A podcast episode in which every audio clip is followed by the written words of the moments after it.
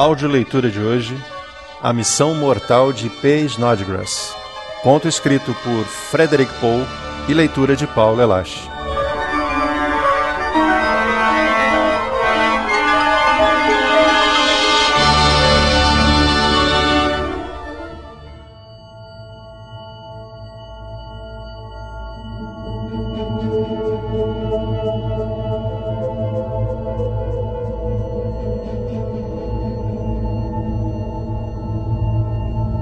Esta é a história de Phineas Snodgrass, inventor. Construiu uma máquina do tempo. Activated.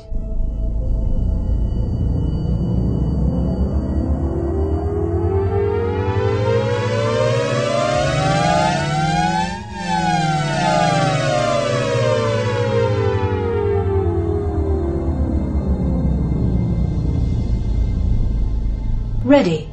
Construiu uma máquina do tempo e, nela, viajou para o passado cerca de dois mil anos, mais ou menos na época do nascimento de Cristo. Tornou-se conhecido do imperador Augustus, de sua mulher Lívia e de outros romanos ricos e poderosos do momento. Fez amigos rapidamente e assegurou a colaboração deles para uma imediata transformação dos hábitos de vida do ano 1 roubou a ideia de um romance de ficção científica de Alice Sprague de Camp, intitulado Last Darkness Fall.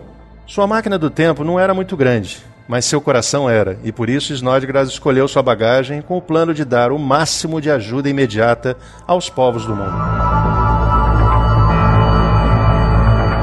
As características principais da velha Roma eram sujeira e doenças, sofrimento e morte. Snodgrass resolveu tornar o mundo romano saudável e manter seus habitantes vivos, graças à medicina do século XX.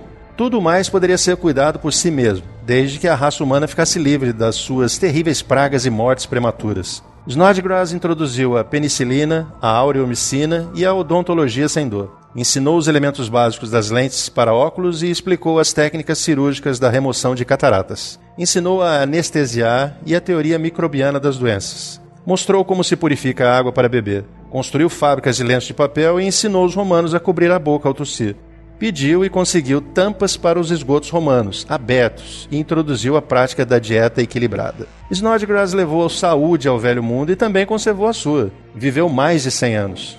Morreu, na verdade, no ano 100 da era cristã, muito contente. Quando Snodgrass chegou ao grande palácio de Augustus, na colina palatina, havia cerca de 250 milhões de seres humanos vivos no mundo. Snodgrass persuadiu o governante a dividir seus bens com o mundo inteiro, beneficiando não apenas os 100 milhões de súditos do Império, mas os outros 100 milhões da Ásia e as dezenas de milhões na África, Hemisfério Ocidental e ilhas do Pacífico. Todos ficaram saudáveis. A mortalidade infantil caiu imediatamente de 90% para menos de 2%. As probabilidades de vida dobraram imediatamente. Todos estavam bem e demonstravam sua saúde tendo mais filhos que cresciam saudáveis até a maturidade e tinham mais filhos. Uma população que não consegue duplicar seu número a cada geração, se tentar, é uma população fraca. Aqueles romanos, godos e mongóis eram fortes. A cada 30 anos, a população do mundo dobrava. Em 30 depois de Cristo, a população do mundo atingiu a meio bilhão. Em 60 depois de Cristo, completou o bilhão.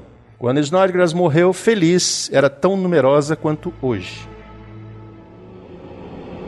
Foi um desastre que Snodgrass não tivesse espaço na sua máquina do tempo para os planos de construção de naves cargueiras, para os livros de metalurgia que permitiriam fabricar ferramentas que construiriam as segadoras mecânicas que fariam as colheitas, para as turbinas a vapor de expansão tripla que gerariam eletricidade que daria energia às máquinas que iriam movimentar as cidades, para toda a tecnologia que os dois mil anos subsequentes criaram mas não teve. Consequentemente, na época de sua morte, as condições não eram mais tão perfeitas. Uma boa quantidade de gente passava fome, uma quantidade maior estava mal instalada. De um modo geral, Snodgrass estava contente, porque todas aquelas coisas poderiam ser resolvidas por si mesmas. Com uma população mundial saudável, o crescimento não passava de mero estímulo para a pesquisa. A natureza sem limites, uma vez seus meios estudados, iria certamente prover os seres humanos, qualquer que fosse seu número.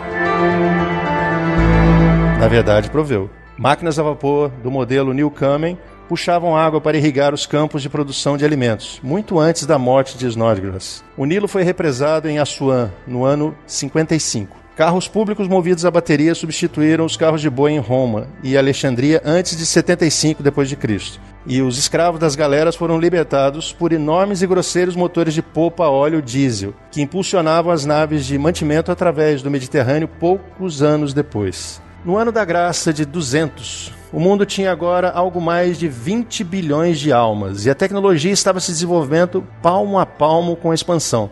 Arados de funcionamento nuclear haviam arroteado o Teutoburg Wald, onde os ossos de Varus ainda estavam criando mofo e fertilizantes feitos com Ion Exchange, tirados do mar, produziam safras fantásticas de cereais híbridos. Em 300 depois de Cristo, a população do mundo atingiu um quarto de trilhão. A fusão do hidrogênio produzia quantidades fabulosas de energia tirada do mar. A transmutação atômica convertia qualquer matéria em alimentos. Isso era necessário porque não havia mais espaço para fazendas. A terra estava ficando atulhada. Em meados do século VI, os 96 milhões de quilômetros quadrados da superfície da Terra estavam tão ocupados que nenhum ser humano de pé, onde quer que houvesse terra firme, podia esticar os braços em qualquer direção sem tocar outro ser humano de pé ao seu lado. Mas todos gozavam saúde e a ciência se desenvolvia. Os mares foram drenados, o que imediatamente triplicou a área terrestre. Em 50 anos, o fundo do mar também estava cheio. A energia que havia sido tirada da fusão do hidrogênio marinho vinha agora da punção da energia total produzida pelo Sol, feita por gigantescos espelhos compostos de força pura. Os outros planetas gelaram, é claro.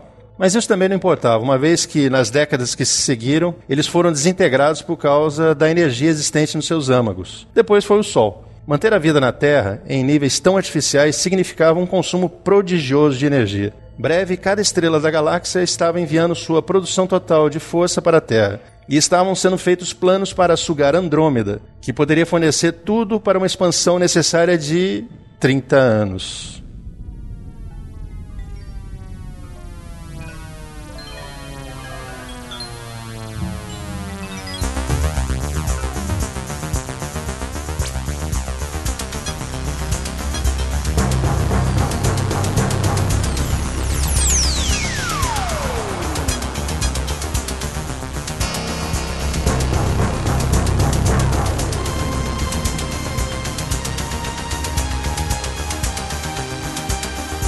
Neste ponto foi feito um cálculo. Tomando-se o peso de um homem médio, cerca de 65 quilos, em números redondos, 6 vezes 10 a 4 gramas, e permitindo-se uma duplicação contínua da população a cada 30 anos. Apesar de não mais haver essa coisa chamada ano desde que o Sol foi desintegrado, agora uma Terra solitária flutua a esmo na direção de Vega. Descobriu-se que, pelo ano de 1970, a massa total de carne humana, ossos e sangue seria de 6 vezes 10 a 27 gramas. E isso representava um problema. A massa total da própria Terra era apenas 5,98 vezes 10 a 27 gramas. A humanidade já vivia em tocas que penetravam a crosta e o basalto e escavavam na direção do âmago congelado de níquel-ferro. Por volta de 1970, o âmago inteiro deveria estar transformado em homens e mulheres vivos, e suas galerias teriam de ser abertas através de massas dos seus próprios corpos, uma convulsa bola de cadáveres vivos flutuando pelo espaço. Além do mais, a simples aritmética mostrou que isso não era o fim. Num tempo determinado, a massa de seres humanos seria igual à massa total da galáxia, e futuramente seria igual e superior à massa total de todas as galáxias existentes. Esse estado de coisas não podia ser mais tolerado, e então foi iniciado um projeto.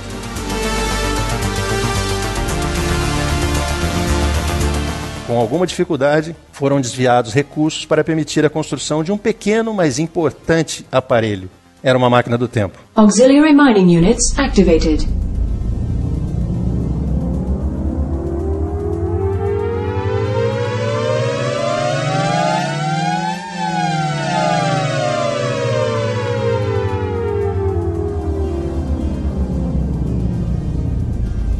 Nuclear missile ready